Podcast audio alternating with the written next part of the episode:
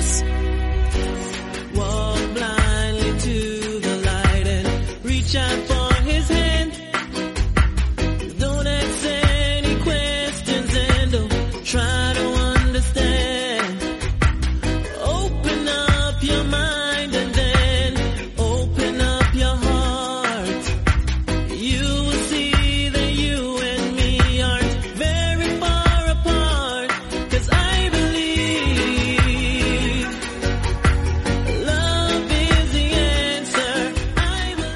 Así que bueno, si su rival anterior fue capaz de someterlo, hablamos de Blue Diamond, no creo yo que Orion Cosche, no es que no vaya a pasar por dificultades para intentar derribarle y someterle, pero a priori en el primer momento en el que lo enganche sí que debería ser capaz de, capaz de derrotar a, a Blue Diamond. Entonces como favorito para esta pelea, en inicio yo pondría a Orion Cosche con la posibilidad ¿no? de que Diamond le pueda llegar a noquear. Hay una diferencia de alcance entre ambos bastante grande en favor de Blue Diamond. Un metro noventa y tres de alcance para, para Diamond y un metro ochenta solamente para Koscheck. Pero si vence esa distancia y Jeremiah Wells fue que fue el, luchador con, el que se enfrentó Blood en su debut lo consiguió y tenía también una desventaja no tan grande desde luego como tiene aquí Orion pero sí que tenía una desventaja en su contra Jeremiah Wells pues creo que puede derrotar a, a Diamond. Entonces las apuestas la cuestión Orion Coche está en 1.56 Blue Diamond está en 2.55 no es una gran diferencia entre ambos, la verdad. Yo habría esperado quizás un poquito más. Pero también es verdad que los dos vienen con una derrota en su primer combate. Entonces, dentro de lo que cabe, es razonable, ¿no? Que eso eh, se dé de esa manera. Pero como siempre digo, con Coche en este caso como favorito. El siguiente, Nick Negumereanu frente a Igor Potieira. Uh, no sé si se pronuncia Igor o Igor o Igor porque es ucraniano, yo la verdad que con el ucraniano pues no conozco la, la pronunciación, ¿no? Entonces no, no os puedo decir cuál es la pronunciación correcta de, de este hombre, del nombre de este hombre. Pero Nick Negumereanu es un luchador que hay que seguir, hay que prestarle atención. Eh, lleva cuatro combates aquí en UFC, solamente ha perdido el combate de debut y es verdad que venía de una empresa de Rumanía, campeón en aquella compañía, pero tampoco es una compañía excesivamente importante. Lo que sé es que teóricamente es la compañía más importante de allí de, de Rumanía, pero poquito más, la verdad, más allá de, de ese detalle, pero la verdad es que Nick eh, sí que está demostrando que merece este puesto aquí en UFC. En los tres últimos combates lo ha, lo ha demostrado. Han sido eh, una victoria por KO y otras dos por decisiones divididas, pero la segunda fue contra un rival que creo que es complicado cuando peleas en standing, que es el caso de Kennedy en Chuku y eh, Nicolai. Creo que hablo de Nick, vale, que el nombre es Nicolai. Creo que es precisamente un luchador eso de, del estilo de striking, más que de grappler, desde luego y entonces, claro, pelear contra Kennedy Chuco es complicado por el, la altura y el alcance que tiene. Pero aún así consiguió derrotarle. Entonces hay que respetar esa racha de tres victorias que lleva aquí consecutiva. Tiene sumisiones y caos a partes iguales. Unos caos, creo que algunos caos más que, que victorias por sumisión. Un alcance de un metro setenta y ocho. O sea, un metro setenta y ocho no, un metro noventa y ocho. Y enfrente tiene a, Potieira, el luchador ucraniano, que va a hacer su debut aquí dentro de UFC, que también hay que tener en cuenta para esta pelea. Yo creo que visto los últimos enfrentamientos de, de este hombre, de Negumereanu, le ha ido, pues bueno, como decimos, tres victorias y solamente una derrota. Le ha ido bien. Pero Potieira, la verdad es que este chico asusta. Son 19 victorias y dos derrotas pero no ha perdido un combate desde 2017 y eso era cuando tenía estaba haciendo su quinto combate profesional. Es decir, todo el resto lleva han sido victorias, 16 victorias seguidas. Sí que es verdad que no ha tenido rivales importantes, no ha tenido combates complicados. Por ejemplo, aquí estaba viendo ahora que derrotó a Felipe en Sue, luchador que lo conocemos aquí bien en España. Y mm, dio el salto al Dana White Contender Series por eso, porque llevaba un récord de 18-2, ¿no? Y saltó aquí con esta victoria ah, en el Dana White Contender Series, noqueando a su rival en, en el primer asalto. Bastantes victorias en el primer asalto. Un récord de, como decimos, de 19 con 9 victorias por KO y 6 por sumisión. Y creo que hay que seguirlo, creo que hay que tener cuidado con él. Es un poquito más alto que, que Negumereanu, pero no tiene el mismo alcance y a lo mejor eso puede jugar un poquito en su contra. Pero como digo, mm, se le ha visto, bueno, se le ha visto, tiene 6 victorias por sumisión y eso creo que tiene que respetarlo Negumereanu, que tampoco es el mejor wrestler del mundo. Además son dos luchadores bastante jovencitos. Potieira solamente tiene 26 años. En el caso de mm, de Nick son un par de añitos más, 28. Pero son esos dos luchadores muy jóvenes de la zona de aquí de, de Europa. Y vamos a ver el duelo entre ambos. En su último combate, Negumereanu, ya lo hemos mencionado, pues debutó con. Bueno, en su último combate no. En su último combate lo ganó, pero quiero decir, ya hemos dicho que llevaba tres combates ganados y una derrota. Y en el caso de Igor Potieira, pues está debutando. Creo que es un combate bastante igualadito, que obviamente por el tema de la racha de victorias, los rivales han sido Alex Sakamur, Kennedy Chuku y Ike Villanueva, que son luchadores, sobre todo Ike Villanueva, pues bastante experto también. Por eso eh, por esas líneas, ¿no? Yo creo que quizás como favorito debería ser Nick Negumereanu, pero ese hype con el que viene Potieira, con ese récord de victoria, creo que es lo que le- levemente hace que se igualen las apuestas, ¿no? Entonces, a ver cómo están hechos. 1.87 para Nicolai y mira, sí, 1.95 para Igor Potieira. Prácticamente idéntico, virtualmente idéntico, que diría Mike Goldberg. Ji Jeon King, la coreana, en 135 libras. En 135. Esto me llama la atención porque Ji Jeon King es una luchadora que la hemos visto pelear en 125 hasta el último combate. Estoy yo en lo cierto, hasta el último combate. Pero esto puede deberse a que su combate original se cayó. Iba a ser contra Amarilla Agapova, iba a ser de 125. Y entonces la rival que la han encontrado es Jocelyn Edwards. Pero ha sido tan de última hora eh, la rival que bueno han dicho pues no cortes porque Jocelyn Edwards es una luchadora de 135 y que es más en su último combate el mes pasado contra Ramona Pascual lo peleó en 145 directamente así que habrán llegado a ese acuerdo dice bueno tú subes a 135 yo bajo a 135 y todos contentos es el rival que, que ha tenido yo espero que esto no se, no se convierta en costumbre para coreana para King pero creo que es mal combate para ella la verdad si nos ponemos a valorar el, el enfrentamiento en sí, el hecho de que King suba a una categoría en la que creo que no ha peleado nunca. Permitidme que le eche un vistacito rápido. A ver si es el caso. Aquí en UFC, al principio, el primer combate sí que lo peleó en 135 contra Lucy Pudilova y lo perdió. Pero en Corea y en Japón, sí, sí peleaba en 135 libras. No corto, o sea, el, el peso ideal quizás para ella es 125. Sí, pero las 135 las puede dar, pero creo que en este caso contra Jocelyn Edwards no sé si es lo más interesante y además es que hay que tener en cuenta también que Kim viene con tres derrotas consecutivas, todas en 125, Alessa Grasso, Molly McCann, Priscila Cachoeira y repito, iba a tener un combate contra María Gapova en 125, pero al final le han dado a Jocelyn Edwards en 135. Mm, yo me atrevería a decir que prácticamente la están mandando casi al matadero. Pero bueno, a ver, por fortuna para ella, más allá de lo del peso, el- ella tiene incluso más alcance que Jocelyn Edwards, un metro ochenta y tres, un metro setenta y ocho para para Edwards, para la panameña, y en estatura sí que le gana a Jocelyn Edwards, ¿no? Eh, son dos luchadoras muy parecidas, prácticamente idénticas en el sentido de que ambas son eh, luchadoras que sobre todo intercambian. Y es curioso porque Jin Jong King tiene una buena capacidad de suelo eh, desde el principio de su carrera, practicante Brazilian Jiu-Jitsu, pero eso nunca lo ha ido utilizando aquí en estos combates, en los últimos que ha tenido, y es algo que yo siempre me he quedado con las ganas de verlo.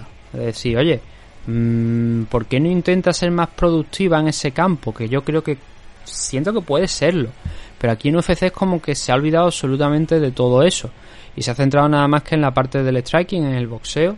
Y haciendo buenos combates, pero no consiguiendo ganar. Jin Jong Kim tiene uno de 5-2 de récord. Y repito, este, este, si pierde este combate va a ser su cuarta derrota consecutiva. Ya se le, se ha permitido demasiado, porque tiene ya 5 derrotas en UFC y solamente 3 victorias.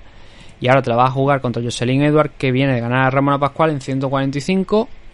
Eh, un combate relativamente sencillo aquel contra, contra Ramona Pascual, porque Pascual la ofensiva que te pone es de derribar o ponerte contra la jaula y trabajar ahí en la corta distancia. Y Edward lo hizo muy bien para mantener el, el reach y sobre todo con pegándole una auténtica barbaridad de low kicks, por una bestialidad, probablemente el récord incluso de la categoría. Y eso, pues bueno, no es que sea mala noticia porque ya digo, aquí en el alcance, el alcance de una y otra en este combate está bastante igualado. Pero una putada, una sustancial putada. Yo no sé si eh, es precisamente este, quizás este combate es precisamente en el que Jin Jong King a lo mejor eh, sería mm, a ver, intentando el suelo a lo mejor, pero por peso a lo mejor no puede derribarla. Y creo que sería a lo mejor más acorde eso, intentar mantenerla arriba, pero es un combate muy complicado para Jin Jong King. Y yo diría que Jocelyn Edwards parte como favorita, también a nivel mental yo creo que esa victoria frente a Ramona Pascual, que la colocó en un 2-2 dentro de UFC, y en positivo dentro, o sea, quiero decir, en la columna de la victoria, creo que eso se lo puede tomar como una buena base y creo que es eh, interesante y por eso yo en este caso voy con Jocelyn Edward. Creo que tiene más armas que Jin Jong King en el, striking, que no significa que King no haya hecho combates buenos, repito, los dos últimos enfrentamientos, a pesar de ser derrotas contra Cachoeira y contra Molly McCann, en esos casos les han dado fallos de night en ambos combates, ¿no? Y eso es importante. Em, pero bueno, vamos a ver. Es una cuestión de quién pega primero y quién hace más daño, ¿no? Yo creo que ahí Jocelyn Edward, pues a priori debería tener eso. Tiene más herramientas porque la ha ido mostrando. En el último combate, por ejemplo, contra Ramona Pascual no fue una locura de combate. Pienso que si Ramona Pascual le hubiese apretado en algunos puntos, podría haberla derrotado, pero no se centró demasiado en ir al derribo, al takedown y no en mezclar los golpes para a lo mejor desestabilizarla o ni siquiera impactar sobre ella, sino darle algo más en lo que pensar, desviar su atención y poder entrar al derribo. No, se centró en esa estrategia nada más de ir a, tumba abierta por ella y no le dio pues ese buen resultado, ¿no? Al final. Así que, bueno, en este caso yo creo que eso. Jocelyn Edward favorito. Vamos a mirar la apuesta. Jocelyn Edward está en 1.83 y Jin Jong King está en 2. También es muy cortita muy pequeña la diferencia entre una y otra, pero al final eh, se inclina todo en favor de, de la luchadora panameña. Vamos a ver si así tenemos algo que celebrar la gente latinoamericana, ¿no? Eh, el siguiente combate también es eh, también tiene sangre latina, en este caso Michael Morales enfrentándose a Adam Fugit. Michael Morales, el ecuatoriano, creo que es el segundo ecuatoriano en el UFC después de, de Chito Vera. Igual me estoy confundiendo, igual ha habido alguno más, pero bueno, desde luego pinta bien también. Lleva una. No una buena racha, porque simplemente ha tenido un buen combate, pero quiero decir, fue impresionante aquella victoria por KO y demostró que todo lo que había estado haciendo en la zona de México, en Latinoamérica, que no era casualidad, que esa pegada la tenía y lo demostró aquí en su primer combate en UFC contra un rival muy fuerte para empezar. Trevin Gills fue el primer rival de, de Michael Morales y se lo ventiló en el primer asalto. Consiguió noquear a Trevin Gills en el primer round el ecuatoriano para poner el 13-0 y dejando muy buenas sensaciones más allá de por supuesto lo que fue esa victoria por KO. El otro rival, o sea, el otro rival, quiero decir, el, otro luchador es Adam Fugit, como digo, un luchador de un 8-2 de récord que está haciendo su debut aquí en, en, UFC. No sé con cuánto tiempo de preparación, porque el rival original de Michael Morales era Rami Brahimaj. Entonces, no tengo mucho tampoco que comentar de Adam Fugit, más que ha tenido un combatito en la LFA, que no fue por título ni mucho menos. Ese fue su último combate. Anteriormente ya había peleado en la LFA, pero ese ha sido su último combate. No los anteriores, los anteriores no fueron en la LFA. Que viene con una racha de cuatro victorias consecutivas.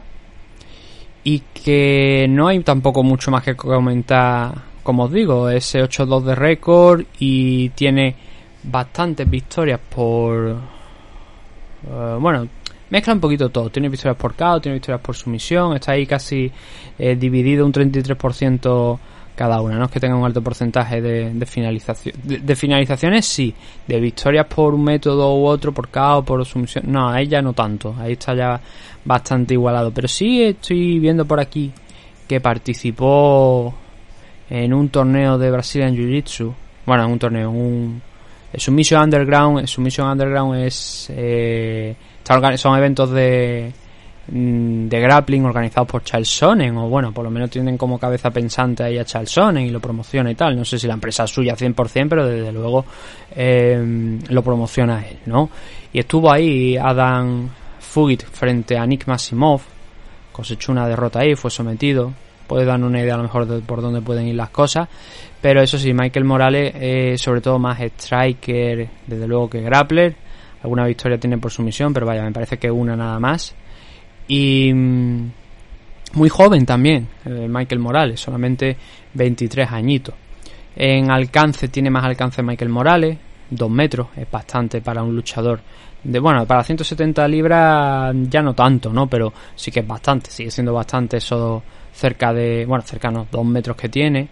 Y en el caso de Adam Fugit está por debajo de los 2 metros, tiene un metro, me parece que es un metro 91, un metro 89, 91, anda, anda en ese rango del metro 90 y no está nada mal, pero no es lo mismo, ¿no? De 2 metros. Eh, es más veterano, tiene 33 años, 10 años más que, que Michael Morales. Y bueno, como digo, Michael Morales noqueó en su debut a Trevin Gills. Y de Adam Fugi pues tenemos los datos que hemos dado, ¿no? Cuatro victorias consecutivas, las cuatro últimas por finalización. Dos sumisiones, dos victorias por KO. Pero ninguna aquí, por supuesto, dentro de UFC porque es su combate de debut.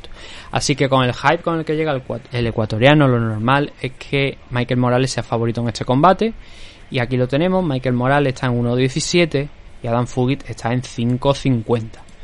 Underdog, pero underdog debido a las circunstancias también del enfrentamiento, lo que hemos hablado, que no era el rival original y, y que Morales pues también llega con un hype justificado, sobre todo después de noquear a Trevin Gills, ¿no? Que dices tú, vale, has noqueado luchadores en México, has estado peleando a un alto nivel, pero puedes enfrentarte a este luchador. Y lo hizo, y lo noqueó. Así que la racha continúa, ¿no? De Michael Morales. Vamos a ver si podemos contar una victoria el domingo.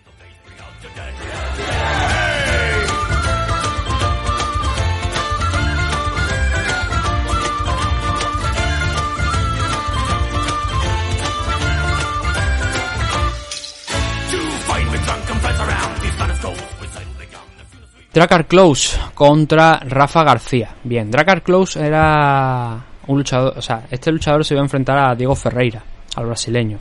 Pero al final, una lesión presuntamente de Ferreira le ha costado el sitio aquí en este combate. ¿Quién ha entrado? Pues lo que hemos dicho. Otro latinoamericano más, mexicano. Están ahí cerca porque el evento es en Texas y va a pelear Rafa García contra Dracar Close en la división Lightweight. También un poquillo en short notice, pero bueno, ha dado ese pasito al frente el mexicano y eso es de agradecer. Dracar Close tiene un 12-2-1 de récord, viene de derrotar a Brandon Jenkins, anteriormente fue noqueado por Benel Darius, pero os hablo de 2020. El combate contra Jenkins fue a, a inicios de este 2022. Y también tiene otras victorias importantes. Tiene victorias frente a Lando Banata, Bobby Green, Christoph Giagos, Kiase. Era un luchador que, y creo que sigue siendo un luchador que hay que tener en cuenta, pero que claro, esa baja que tuvo durante tanto tiempo, de, como digo, cerca de dos años aproximadamente, un poquito más de dos años incluso, hasta volver a poner el pie en la jaula, ha hecho que caiga un poquito en el olvido, entre comillas, y necesita recuperar el tiempo. Lo hizo contra Brandon Jenkins. Rafa, García ahora, por desgracia para él, no le va a servir para nada. Diego Ferreira, si no recuerdo mal, ha estado rankeado. El año pasado me parece que estuvo, si no el anterior, pero yo recuerdo haber visto a Diego Ferreira en algún caso estar dentro del, del top 15. Pero eso, como digo, pues bueno, Rafa García es el que ha dado ese pasito adelante y aquí en, en UFC tiene un 2-2 de récord, ¿vale? Tres- 14 victorias, 2 derrotas, y las dos derrotas han llegado aquí contra Nans Rajab Paras, Mini Kelvin Gastelum y Chris Ruexemacher. Eh, es un luchador que ha participado en Combate América, de hecho fue campeón en la categoría Lightweight y que ahora viene pues eso, con dos victorias consecutivas, dando buena cuenta de sus rivales, sobre todo en lo que es el wrestling, derribándolos y trabajándolos eh, en el suelo, sin dejar que, que se escaparan, ¿no? Contra rivales pues más técnicos arriba en, en el striking.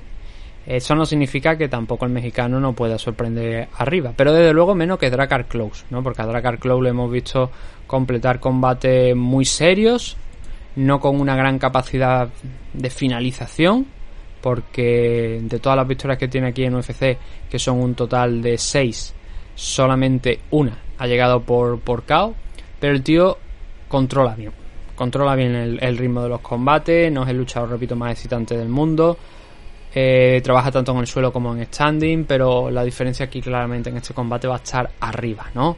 En el suelo no hay tanta diferencia entre uno y otro desde mi punto de vista. Y mm, Rafa García no sé yo si va a poder eh, derribarle, porque Close, a pesar de, como digo, que es un tipo que funciona bastante bien arriba, tiene una base de wrestling muy, muy, muy buena. Entonces parece complicada la victoria para Rafa, sobre todo también teniendo en cuenta que está cogiendo este combate en short notice. Pero se le ha dado tan bien últimamente el tema del wrestling a, a Rafa que mm, vamos a tener esperanza. Vamos a confiar en que a lo mejor pueda derrotarle. En el apartado físico no hay diferencia más que en la altura. Un metro setenta de altura para el mexicano, Dracar Close está a un metro setenta y cinco, pero ambos tienen un metro setenta y ocho de alcance.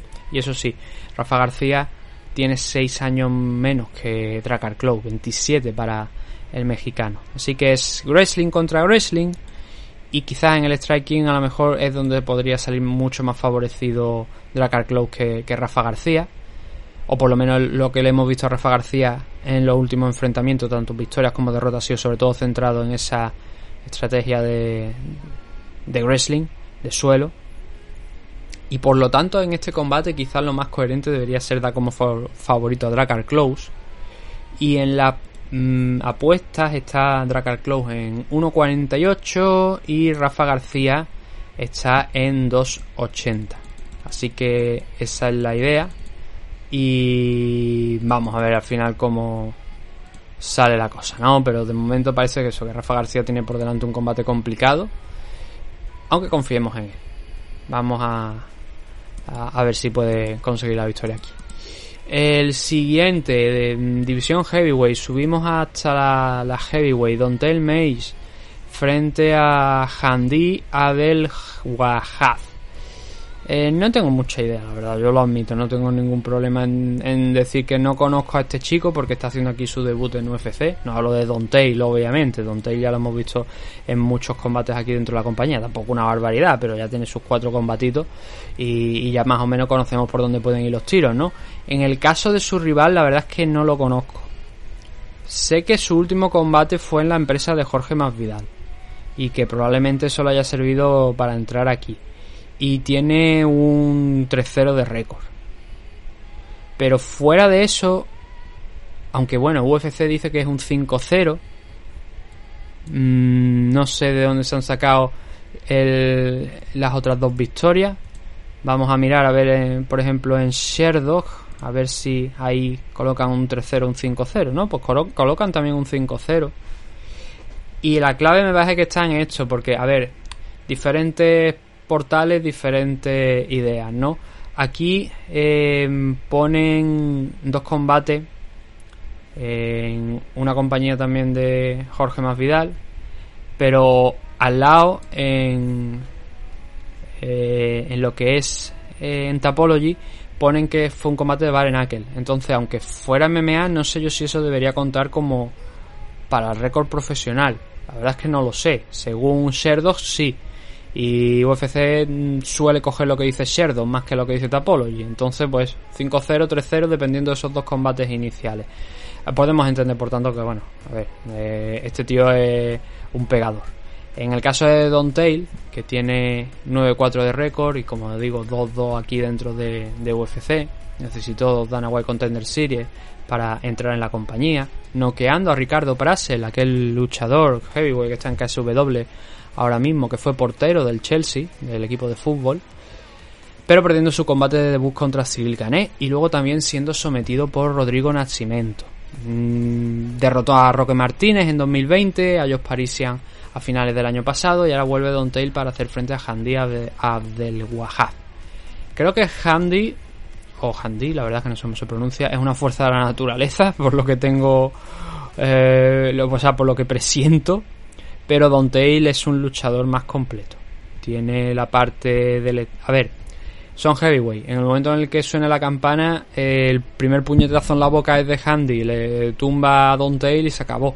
Buenas noches, pero el que tiene más preparación, creo yo, para esta pelea es Don Tail. Además tiene una ventaja en el alcance mm, estratosférica, 2 metros 6, mientras que mm, en el caso de Handy a duras penas llega al metro 85, no llega ni siquiera al metro 85, así que eso también lo tiene ganado Don Tail, que como digo, es un luchador capaz de mezclar el, el striking con el wrestling, sobre todo más striking que, que wrestling, pero depende del tipo de combate, ¿no? Como, bueno, he dicho que dos necesitó dos oportunidades para entrar en el Dana White Contender Series, o sea, en UFC no, necesitó tres. La primera fue una derrota, pero luego tuvo que pelear dos veces ya en la última como he dicho, contra Ricardo Prasel fue ya donde entró, donde consiguió entrar. Eh, a ver, Cyril y Rodrigo Nacimiento lo han sometido. Es normal. Pero en su último combate contra ellos Parisian estuvo francamente bien con el, trabajo en el suelo. Lo anuló.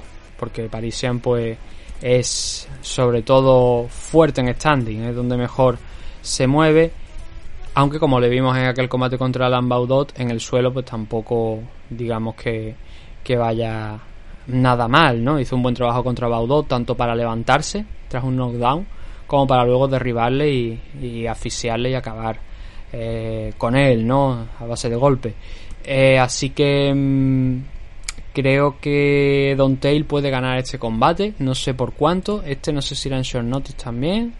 Sí, Justin Taffa iba a ser el rival para Don Tail, pero al final se ha quedado con, con este chico sacado del, eh, de la compañía de Jorge Masvidal y que tiene un año menos incluso que Don Tail, que tiene un total de 29, creo que es, ¿no? No, 30, 30 tiene ya cumplido. Así que como favorito obviamente para esta pelea, por las circunstancias, creo que es Don Tail, con la excepción de que puede ocurrir un puñetazo en la boca, como he dicho, literalmente al estilo Mike Tyson, y que le vuelen la cabeza a, a Don Tail. Eh, Don Tail, Don Tail, las derrotas han llegado por las dos de, UFC por sumisión, las otras dos que tienen, una fue por descalificación de su rival, la otra fue por Gran and Pound, precisamente en el Dana White Contender Series. Así que como favorito ya digo que Don Tail debería ser el hombre, 1.53, 2.60 para Handy Abdel Wahab. Tengo interés de todas formas por ver a Abdel Wahab, a ver qué es lo que puede hacer, a ver qué entre comillas, Prospes está sacando la empresa de Jorge Masvidal, es lo que más me interesa sobre todo. Así que esa es la percepción que tengo yo de este combate y el interés que tengo en verlo. Mm, fuera de eso, nada, nada más, la verdad. Nos quedan dos combatitos más, así que bueno, estamos sobre la media hora. A veces llegaremos a los 45 minutos, calculo, y eso va a ser suficiente, ¿no? Con la previa de ayer. No es muy, muy en detalle, como digo, pero bueno, un poquillo más de ritmo le estamos metiendo. Drew Dover contra Rafael Alves. Esta pelea sí que, bueno, es un poquillo más movidita, ¿no? Que todo lo que hemos tenido hasta ahora. Y es que Drew Dover, rankeado en su momento, va a hacer frente, como estamos hablando, con el brasileño del MMA Masters, Rafael Alves, con un 20-10 de récord y que viene de someter a Mardia Kiase. Al igual que le pasó en su momento a Joel Álvarez, en el primer combate que, le, que tuvo en UFC le pusieron contra Damir Ismagulov. Por cierto, mañana hablaremos un poquito de Damir Ismagulov porque ha salido ahí en las noticias por un comentario que ha hecho que mañana tocaremos. Vamos a hacer programa mañana, hombre, debería descansar un poquito al menos, ¿no? Pero alguna noticia hay, así que a lo mejor 20 minutillos, media hora sí que podríamos ahí saltar un programa cortito. Entonces, Rafael eh, Alves, eso, perdió su combate de debut contra Damir Ismagulov, pero luego fue capaz de someter a Mardia Kiase en noviembre del año pasado. Y ahora, pues, mm, sube a paso agigantado, la verdad, porque es un luchador que en Brasil tampoco es que haya eh, brillado demasiado. Hay que tener en cuenta que ha peleado en compañías como Jungle Fight, que es una compañía de, de Walid, eh, yo creo que lo conocemos todos, ¿no? Walid Ismail. Y mm, allí ha perdido bastantes combates, ¿eh? Esa es la cosa, ¿no? Que veo que por aquí que ha perdido varios combates en Brasil y normalmente si pierdes combates en Brasil, hombre, tienes margen de mejora y él ha demostrado pues que ha mejorado, pero hasta qué punto, ¿no? La verdad. las verdaderas estrellas brasileñas que han peleado en Jungle Fight en, cedieron poco allí y Rafael Alves ha cedido bastante en, en Brasil. Eh, eso sí, como digo, desde que llegó a UFC, pues bueno, tiene una victoria y una derrota, pero en los últimos años, en los últimos cinco años, ya dio el salto a Norteamérica y ahí le ha ido mm, bastante bien, porque ha ganado seis combates, incluyéndose de Mardia Kiase, y solamente ha cosechado esa derrota frente a Imagulov. Así que no es nada. Eh, no, o sea, no es un récord nada malo. 24-11 para Drew Dover, que como digo en algún momento estuvo rankeado dentro del top 15 y que viene de noquear a Terrance McKinney y tener un combate mm, súper interesante. Vaya, hay gente que dice que eh, lo considera el mejor asalto de lo que llevamos de año. No sé yo si es suficiente para eso, pero desde luego fue un, gran enfrentamiento el que tuvieron los dos en lo poquito que duró, porque no pasó del primer round, pero fue un combate de ida y vuelta. Eh, Dover es un poquito más. Eh, son igual de alto, 1,73m, pero tiene más, más alcance de Drew Dover, 1,78m por 1,73m de, de Rafael Alves. En temas de, de combate, pues a Rafael Alves aquí eh, le hemos visto eso muy poquito tiempo realmente. En el de Imagulov lo vimos mucho más. Y le hizo daño a Imagulov. Eh, la verdad es que los últimos enfrentamientos, el de Guran Kutatelatse, el de Rafael Alves acaba ganando, pero le tocan un poquito la carita y le están poniendo en diversos problemas. Mm, es normal, va aumentando el nivel de competición, va complicándose la cosa. Aún así, Magulov sigue siendo, desde luego, uno de los grandes cocos y rankeado dentro del top 15 ahora mismo. Em, pero eso, le, tocó la carita, le hizo daño y Magulov dijo, hostia, ¿qué coño está pasando aquí? Y tuvo que aplicarse un poquito para eh, trabajar en el suelo para conseguir la victoria en decisión por un triple 29-28, pero le vio las orejitas al Lobo y Magulov. Por eso creo que Alves es realmente una, amenaza, ¿no? Ha, mejorado con el paso del tiempo, pero en el combate contra DXS tampoco podemos sacar mucho más de ello porque fue una victoria rápida, una victoria que no llegó a, a los dos minutos. Entonces no se puede destacar mucho más de ello. Dentro de esas 20 victorias, Rafael Alves tiene 8 por sumisión y 7 por KO. El resto por, por decisión. Y dentro de las derrotas tiene 6 mm, por sumisión. Eh, precisamente Drew Dover no es un luchador que vaya, eh, creo yo, porque no es lo suyo, a derribarle y a someterle. Hombre, llegado al punto en el que le zumbe, le pegue varias manos y se tira al suelo a intentar buscar la sumisión, pues no digo que no, que, no lo pueda llegar a, intentar Dover, pero creo que aquí en UFC, me parece, estoy mirándolo al récord porque no recuerdo, sí, tiene una victoria por sumisión hace ya muchos años, pero solamente una. El resto de las victorias o bien han llegado por decisión o especialmente por, por KO. Pero es un performer de los grandes. Es un grande para el nivel, ¿no? Un tío que, que pega duro, que eso le sirvió para estar dentro del top 15, pero no para dar el salto, ¿no? Al siguiente nivel. Mahachev lo sometió sin pasar demasiados problemas a lo largo del combate, haciendo prácticamente lo que quiso con él. Riddle también trabajó con él en el suelo Benet Darius tres cuartos de lo mismo, los consiguió someter, al igual que Mahachev por otra parte. Y es el campo donde sufre un poquito más Drew Dover, ¿no? De hecho, la mayoría de sus derrotas han llegado por decisión, pero tiene cuatro por sumisión. De las 11 en total que tiene, quiero decir. Es un buen porcentaje. Así que mm, la estrategia para este combate, yo creo que para Rafael Alves, visto lo visto, visto que tiene armas para someter a sus rivales. E igual debería dejar que... Es que el problema es que es un combate diferente. Más día que en los últimos enfrentamientos le hemos estado viendo aplicar mucho wrestling. Las dos últimas victorias que ha conseguido Rafael Alves han llegado por guillotina. Mm, Esperar que Drew Dover se te acerque con las intenciones de meter la cabeza para derribarte no va a pasar. Entonces tendrás que buscar la sumisión un poquito de manera más activa. Eso es lo que le puede complicar a lo mejor un poco más la tarea a Rafael Alves en este combate. Por eso creo que a priori Drew Dover debería ser favorito para esta pelea. No sé si, si estará así, sí, está así. 1.57 para Drew Dover, 2.50 para Rafael Alves, por eso creo yo también. Aparte de que Drew Dover es ya el siguiente en la escala, ¿no? Un salto de nivel interesante por parte de Alves el enfrentarse a Dover.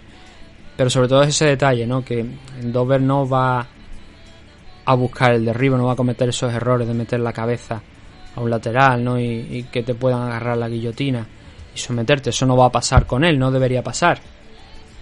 Por eso creo que ahí, a no ser que Alves se vuelva más activo y vaya a derribarle, Dover no va a ir a eso. Y en la parte del striking yo creo que sí que tiene una ventaja Dover para derrotarle. No sé si para llegar a noquearle, la verdad. Eso estaría todavía por ver si puede noquear a, a Rafael Alves, que solamente tiene tres derrotas por KO. Es una pelea interesante para medir a Alves y también a Drew Dover por otra parte, ¿no? Para ver en qué nivel anda Dover actualmente, que como digo, pues viene de una magnífica victoria frente a Terrence McKinney, pero que necesita esta pelea para probarse, ¿no? Para ver cómo cómo llega, en qué estado de forma está. Nos vamos con el último de los enfrentamientos ya. Es el que tenemos entre... A ver, dejadme que lo mire... Eh, coño, ¿dónde está hecho? Aquí, Allen Morono contra Matthews Semmelsberger, o Matt Semmelsberger, como prefiráis llamarlo, ¿no? Eh, las dos formas, se llama Matt, o sea, se llama Matthew, pero le, dicen Matt. Eh, buen combate, la verdad, para cerrar esta car preliminar. Allen Morono viene con tres victorias consecutivas. Es verdad que a lo mejor quitando cerrones, las tres últimas, dentro de esas tres, las otras dos, no han sido tampoco rivales muy muy importantes porque han sido David Zaguada y Mickey Gol. Pero son victorias, cuentan como victorias y victorias muy serias. Victorias sobre todo nacidas desde el striking. A Cerrone lo noqueó, ese fue el pick de Alex Morono. Pero que no ha conseguido ir más lejos, ¿no? También porque está en una categoría eh, complicada, la verdad. La de abajo, la de 155 o 170, en este caso la de 170 para Alex Morono, son categorías complicadas. La verdad, son difíciles de avanzar, más que nada por, por eso, porque hay una gran cantidad de contenders, son de las categorías que más luchadores tienen dentro de, de UFC y por eso cuesta muchísimo, ¿no? El, el avanzar.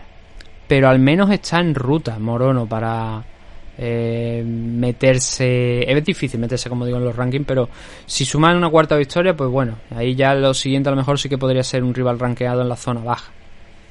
No ha habido grandes cambios, ¿eh? Esta semana, en la, mejor dicho, también en las últimas semanas dentro del ranking.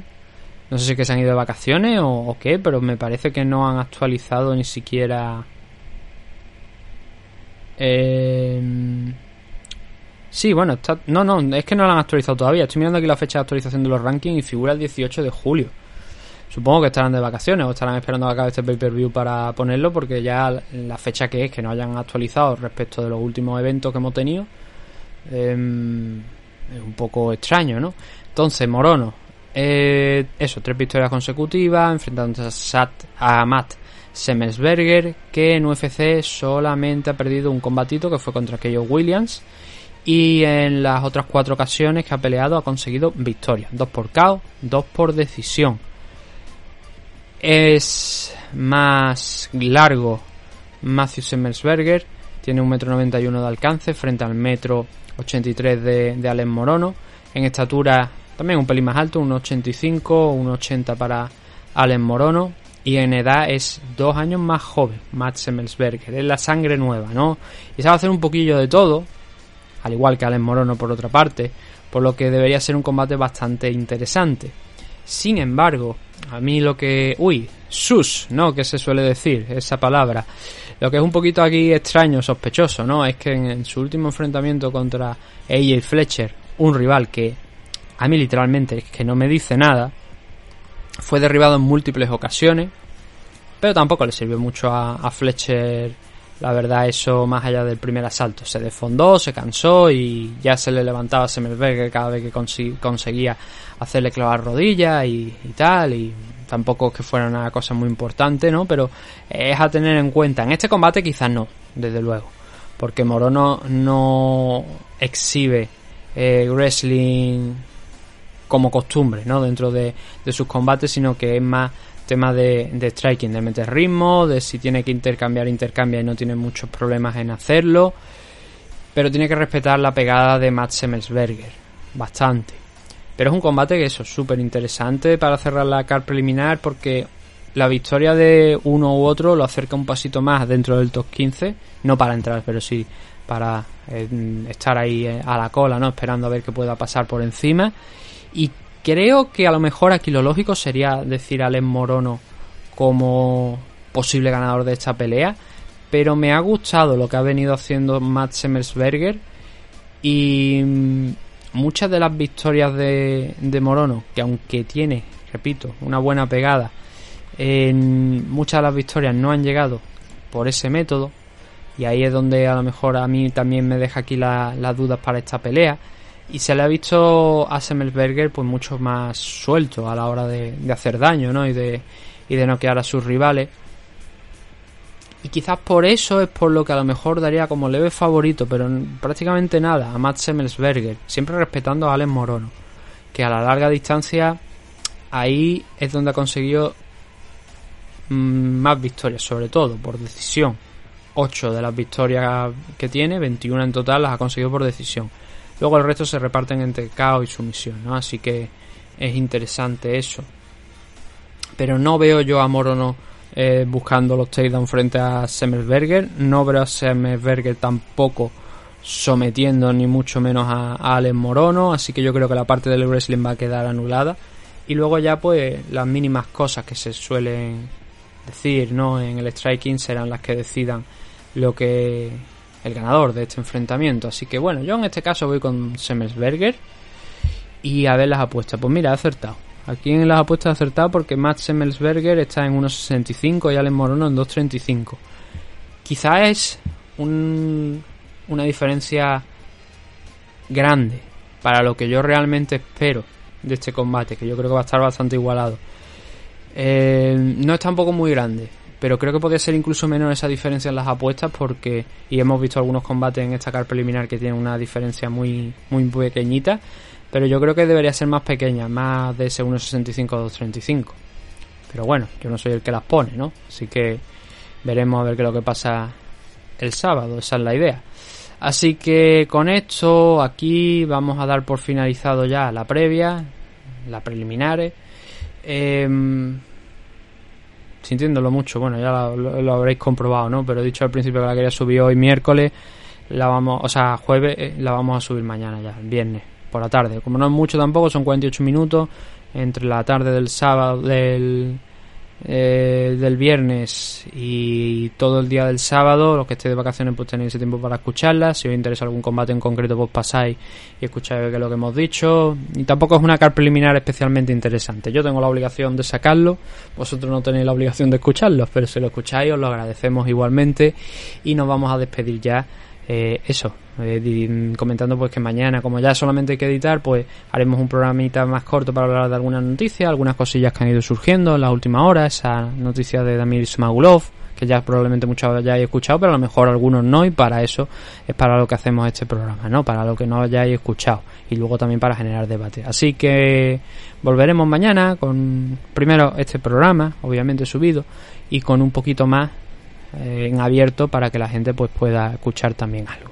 Así que nada, un saludo a todos, gracias por habernos escuchado y nos vemos mañana con más MM Adictos. Bueno, mañana o hoy, ya según lo estéis escuchando esto o dependiendo cuando lo estéis escuchando. Saludos.